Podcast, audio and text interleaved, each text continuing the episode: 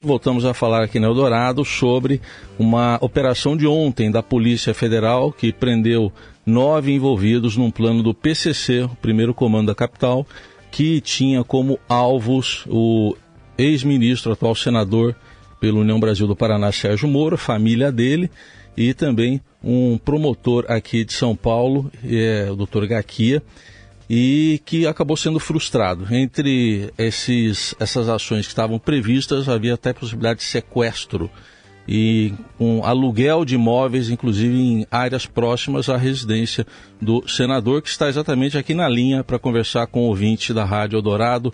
Senador Sérgio Moro, um bom dia. Bom dia, é um grande prazer estar falando aqui com a Eldorado. Um abraço a todos os ouvintes, ao Felipe, a Carol, o Heisen. Obrigado. E Carol está aqui ao meu lado e também o nosso colunista Felipe Moura Brasil. Bom dia, Felipe, bem-vindo. Salve, salve, Heisen, Carol, Sérgio Moro, vamos com tudo. Senador, queria inicialmente saber do senhor uh, como chegou ao seu conhecimento essa preparação, esse plano do PCC em relação ao senhor, como é que o senhor reagiu e como que o senhor acompanhou esses dias aí envolvendo essa investigação toda? Olha, por volta do final de janeiro, eu fui informado pelo Ministério Público de São Paulo. Eles têm um núcleo de investigação em relação ao crime organizado e também pelo Procurador-Geral de Justiça, o Mário Sarrubo, de que havia sido detectada essa informação a respeito de um plano. Isso me foi informado de, de imediato. Nós provocamos aqui o aparato de segurança, é, que envolvia tanto a mim como também a minha família, algo assim bastante assustador. E ao mesmo tempo a Polícia Federal iniciou uma investigação para desmantelar esse, essa, esse grupo específico. Claro que a gente fica assustado, mas eu, o que eu pensei foi, olha, precisa fazer alguma coisa. Se o crime organizado vem para cima de você, você tem que reagir. Você não pode ficar apenas como uma vítima, como a gente fez lá no passado. Então eu preparei nesse período, resgatei um projeto que eu já tinha minutado no passado, para a gente fortalecer a proteção às autoridades, aos agentes da lei que são ameaçados pelo crime organizado, para permitir que eles possam fazer o trabalho deles sem retaliação. E aí apresentei ontem esse projeto, juntamente com a deflagração da operação. E antes de, de, de reagir, é, senador, com a confecção mesmo desse projeto, como é que o senhor reagiu e a família do senhor reagiu a essa mudança de tom da envergadura dessas ameaças? O senhor, como ex-juiz, já deve ter alguma familiaridade com isso, mas o que, que mudou na sua rotina desde janeiro, até pelos relatos que a gente tem agora do aprofundamento das investigações, com é, imóveis locados próximo aos locais onde você e a sua família frequentam, casa, escritório. Como é que eh, foi recebida essa notícia? O que, que mudou desde então? Carol, eu vi, vi, com muita tristeza tudo isso. Eu, na verdade, fui juiz por 22 anos, depois ministro da Justiça, e a gente estaria um pouquinho acostumado é, com, com proteção, com segurança. Eu já tive que utilizar segurança anteriormente. Lá por 2007, eu tive um processo contra o Fernandinho Beiramar e a quadrilha dele, na qual a gente teve a mesma aparato de segurança. Mas naquela época meus filhos eram muito pequenos. Então a gente conseguia até amenizar, contando ali uma história para dourar a pílula, que não era bem verdadeira, mas eram crianças. Então na época, por exemplo, eu disse a eles que o pai deles tinha ganho um prêmio por ser um bom juiz e andar com motorista da Polícia Federal por um tempo. Agora eles já são mais velhos né? Então isso realmente causa um impacto.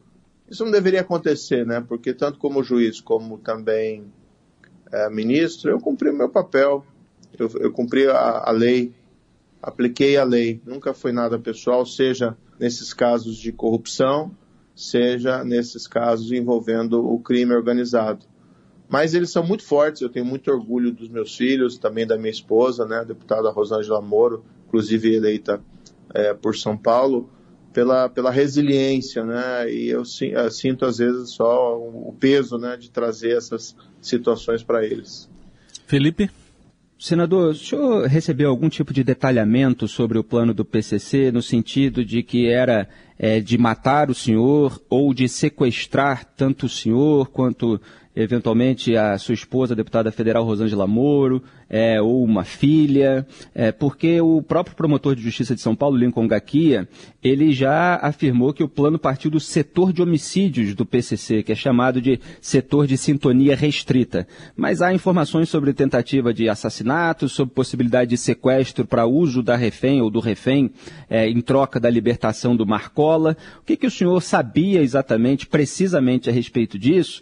E qual é a, a importância da transferência de líderes de facções criminosas para presídios federais. Isso incomodou essa facção?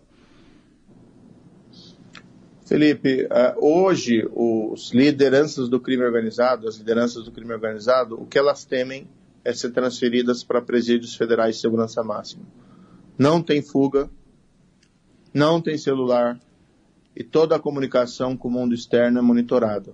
Pelo menos foi isso que nós fizemos, garantimos durante o meu período de gestão como ministro da Justiça. E aí nós transferimos aquelas lideranças do PCC, as maiores, fomos atrás também para prender a segunda maior liderança, que era um indivíduo chamado Fuminho, prendemos ele lá no, na África, no final do meu período de gestão no Ministério da Justiça, e eles estão lá.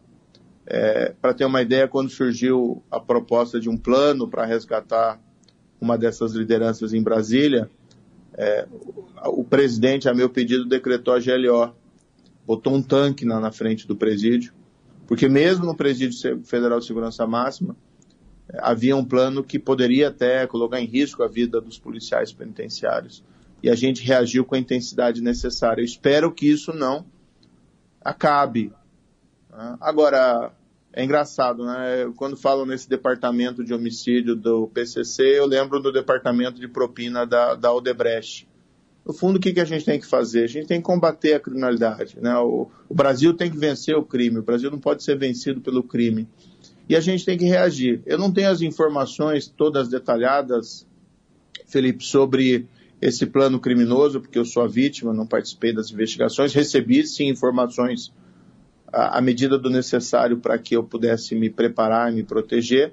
Mas agora que a operação foi deflagrada, eu vou atrás dessas informações para tê-las em detalhes. Elogiei ontem o trabalho da Polícia Federal, da Polícia Legislativa, que deu a proteção aqui, PM de São Paulo, PM do Paraná. Nós precisamos de uma união contra o crime organizado suprapartidária. E a ideia do projeto foi exatamente essa. Senador, é, mais cedo a gente lembrou um pouco aqui até do, do surgimento do, do, PCC. Eu, na época, até cobri, a gente perguntava para o secretário de administração penitenciária da época, o senhor João Benedito Azevedo Marques, e ele dizia que era uma ficção, que não existia essa facção criminosa. Na visão do senhor, pela sua experiência até como juiz, o que, que permitiu esse crescimento do, do PCC para chegar ao estado atual e o que fazer para reverter isso efetivamente? A falta de transferência das lideranças do PCC após aqueles atentados em São Paulo foi uma causa do fortalecimento da organização. É, porque manda um recado né, para o mundo do crime.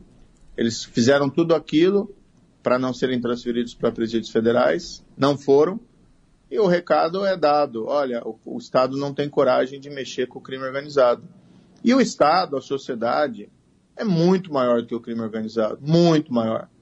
É só uma questão de mobilização das forças para que nós possamos vencê-los. É como a questão também, ah, desculpa puxar um pouquinho para esse lado, do combate à corrupção. Se a gente te, quiser ter vontade política, se a gente tem vontade política, a gente consegue resolver essas questões. Nada supera aí a vontade de uma sociedade é, democrática. Mas quando você mostra fraqueza, e isso não pode acontecer, quando você mostra, mostra fraqueza, aí você abre brechas para o fortalecimento dessas forças sombrias do crime organizado.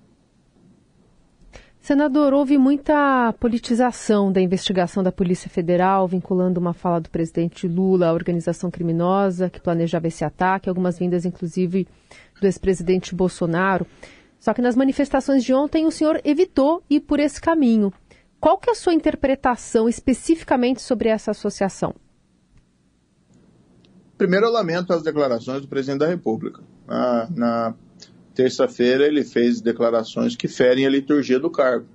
Se tivesse sido o presidente anterior, ele tinha sido execrado é, muito mais, com muito mais intensidade do que foi o presidente Lula. Quando ele faz esse tipo de afirmações, né, que gostaria de me F, vamos dizer assim, e quer se vingar de mim, é, ele acaba me colocando numa situação de vulnerabilidade. E também de certa maneira, a minha família. Que não é esse ambiente político que nós queremos aqui para o país. Tá? Então, dito isso, né, eu reprovo essas afirmações, mas o que, que eu espero agora? Qual que é a minha expectativa? Uma forma de se redimir em relação a isso, eu gostaria de ter o apoio do presidente da República para o meu projeto.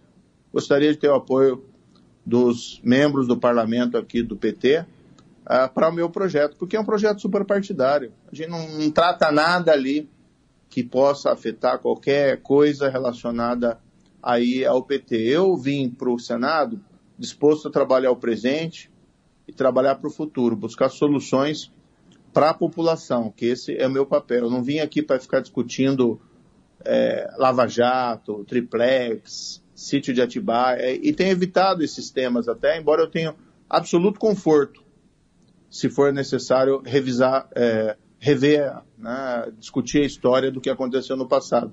Mas eu quero olhar para frente. Gostaria, né, gostaria que o presidente da República também olhasse para frente, porque na verdade a expectativa da população é essa. Né, o que, que a população quer? Que a economia volte a crescer, que haja um controle fiscal para que os juros possam cair e aí o emprego e a renda voltarem ou seja, nós queremos soluções. E parte dessas soluções envolvem a segurança pública. Nada assusta mais o brasileiro do que a insegurança das nossas ruas. E muita dessa insegurança está relacionada ao crime organizado. Então está na hora de colocar as diferenças de lado, está na hora de eliminar esse chamado, como eles dizem, né, criticam muito o discurso do ódio, se o ódio do bem não existe, e trabalhar naquilo que existem convergência para melhorar a vida dos brasileiros. Eu tenho dito aqui e repito, é, o Brasil não pode ser vencido pelo crime. Senadora, a gente está vendo aí nessa repercussão do caso tentativas de membros do governo, do PT ou alinhados ao governo é, de se vangloriar pela investigação que foi feita pela Polícia Federal, que não é de governo algum, ela é um órgão de Estado, cujos agentes, obviamente, têm o dever de combater o crime organizado, podendo até incorrer em crime de prevaricação, caso eles se omitam diante de ameaças contra qualquer cidadão brasileiro. Então, o atual ministro da Justiça, Flávio Dino, é, evidentemente veio a público falar é, de detalhes, criticou a politização de uma investigação séria, mas ele próprio afirmou que o que nós fizemos foi cumprindo a lei e proteger a vida do nosso adversário. A Glaze Hoffman compartilhou no Twitter uma afirmação de que o governo Lula desbaratou uma quadrilha e acrescentou que o senhor recebe desse governo uma aula de civilidade e democracia. O senador Randolfo Rodrigues, também alinhado ao governo, foi mais longe, disse que o senhor tinha conhecimento das investigações, que tentar politizar esse tema é mau caratismo, e aí vem a frase mais explícita ainda: a PF, sob o comando do presidente Lula, atuou de forma republicana para proteger a vida de um opositor, etc, etc. Como o senhor vê essa repercussão? Quem mais tem tratado esse assunto sem politização e, e, e buscando aqui a, a, supremacia do interesse das pessoas, do bem comum, sou eu. Quem começou essa politização foi o presidente da República na terça-feira, que utilizou aquelas frases infelizes. E é natural que seja criticado por essas frases. Essa, é, essa frase é, é inaceitável dentro aí de um, de um regime democrático e de uma relação de respeito é, com o parlamento. Quando vem a essas uh, autoridades né, políticas do governo, é, é, engraçado, né? Que é a solidariedade, mas a solidariedade não, não, não passa, é, não perdem a oportunidade de atacar ao mesmo tempo ou de criticar. Eu, sinceramente, não entendo muito bem esse tipo de, de solidariedade. Eu, sinceramente, é, acho que a Polícia Federal merece elogios, sim. Né? Nós temos um corpo da Polícia Federal extremamente qualificado. Agora, ela, ela cumpriu o dever legal dela, não, não, não me fizeram nenhum favor, o governo atual não me fez nenhum favor. E quando eles ficam colocando por esse lado, né, criticando ao mesmo tempo em que prestam solidariedade, eu sinceramente acho que falta aí sim, aí vou me utilizar fra a frase de um deles, aí falta sim algum patamar civilizatório que nós talvez tenhamos que alcançar. Mas, Felipe, o importante nesse momento é olhar para frente. Esse projeto que eu apresentei, ele criminaliza o planejamento de atentados contra agentes da lei, porque a gente pode fazer um paralelo com o terrorismo. Não vai esperar um, um avião bater no World Trade Center para reagir não vai esperar decolar. O planejamento, desde que seja um planejamento sério e não um planejamento em guardanapo, né? mas o que a gente viu nesse caso é que eles estavam alugando casas, já tinham carros, já tinham gastos, ou seja, já tinha todo um aparato mobilizado para cometer crimes gravíssimos, isso tem que ser punido na legislação. E o que eu faço isso não é para me proteger, é para proteger os agentes da lei, juízes, policiais, jurados, promotores, até advogados envolvidos nessa batalha. E também ali coloquei no projeto algumas medidas para proteção de policiais e, e juízes e promotores. Né? Hoje nós não temos com clareza na legislação um dispositivo legal que diz que os policiais têm o direito de serem protegidos quando estão ameaçados pelo crime organizado. Para mim isso é um absurdo. Nós estamos tentando corrigir essa falha. Então, para cima desse debate político, dessa briga política, que eu vou continuar sendo oposição, é, eu quero construir aí algo importante para proteger as pessoas. Senador, Senador oh, é, desculpa, perdão, Felipe, Reis, pois não, pois não. ponto que ele falou, só uma ressalva, é, desculpa interromper a ordem, mas, claro. senador, em relação ao planejamento de ataques contra autoridades, não há ainda uma previsão legal clara para punir isso, para responsabilizar quem faz esse tipo de plano como esse contra o senhor? Não, não há. O que acontece em relação a esses ataques atuais é que essas pessoas ali, elas estão já é, incursas em vários crimes, são criminosos profissionais. É, e, e existe também ali, claros, pelo que eu vi no noticiário, claros sinais de lavagem de dinheiro e provas de que integram organizações criminosas. Mas nós não temos um regramento claro é, para criminalizar esse tipo de atividade, que ela é essencial porque permite a intervenção da polícia no momento anterior ao início da execução do crime, manda um recado à criminalidade, e eu tomei o cuidado de prever ali nesse projeto que começa cumprindo a pena em presídio federal, que é o que o crime organizado hoje tem medo. O, o, é, o senhor, é, isso é impressionante que não haja ainda um regramento. O senhor coloca lá no projeto 12 anos de, uma pena de 12 anos de prisão para quem fazer, fizer esse tipo de planejamento. É, e o senhor acabou de fazer um gesto político aí de dizer que tem que ser uma união suprapartidária. O senhor está estendendo a mão aí ao, ao presidente Lula nesse aspecto e ao PT também para irem com o senhor nesse projeto? O senhor está estendendo a mão? Eu gostaria, né? Eu gostaria, falei ontem na tribuna, eu acho que seria um gesto necessário, um, porque o projeto, é, modéstia à parte, é bom, é importante para proteger é, os agentes da lei, inclusive a polícia. É, dois, diante do contexto que nós vimos essa semana, daquelas frases infelizes do presidente, né, dos atos de vingança, seria um gesto necessário. Porque palavras, palavras, elas muitas vezes se não estão acompanhadas dos gestos, elas são destituídas de significado. Eu coloquei esse projeto ontem, protocolei, não quis protocolar antes porque achei que poderia, de alguma forma, implicar num vazamento de que teria essa, essas ameaças né, para a criminalidade.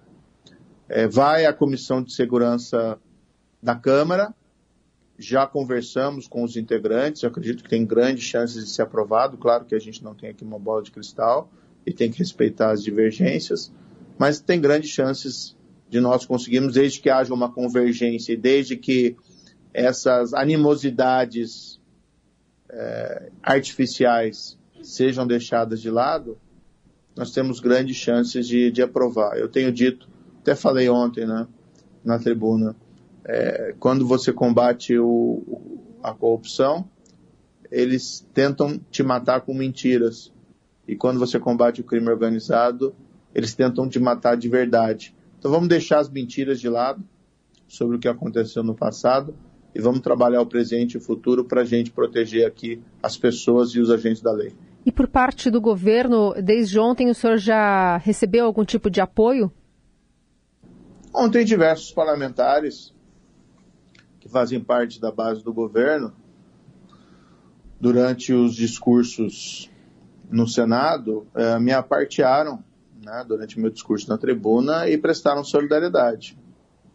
E eu coloquei ao final que agradecia essa solidariedade, eu acho ela importante, mas pedia também respeitosamente o apoio ao projeto, como gesto que deve acompanhar as palavras de solidariedade. E o senhor deve algum, manter algum tipo de contato com o ministro Flávio Dino, que seja para as investigações ou que seja para afinar esse projeto também? Eventualmente, eventualmente. Nós temos os representantes também do governo aqui dentro do, do parlamento e nós já conversamos ontem, já mostramos o projeto e vamos aguardar aqui os desdobramentos. É, o, o, senhor, só para lembrar, o senhor teve um embate aí quando o senhor foi ministro, a questão do COAF, que é um organismo importantíssimo aí de investigação. É, o, o, como é que o senhor vê essa atuação para se chegar ao que abastece os grupos criminosos, que é o dinheiro, o financiamento deles? Como é que o senhor vê hoje esse combate? Nós temos que intensificar o combate e a investigação da lavagem de dinheiro.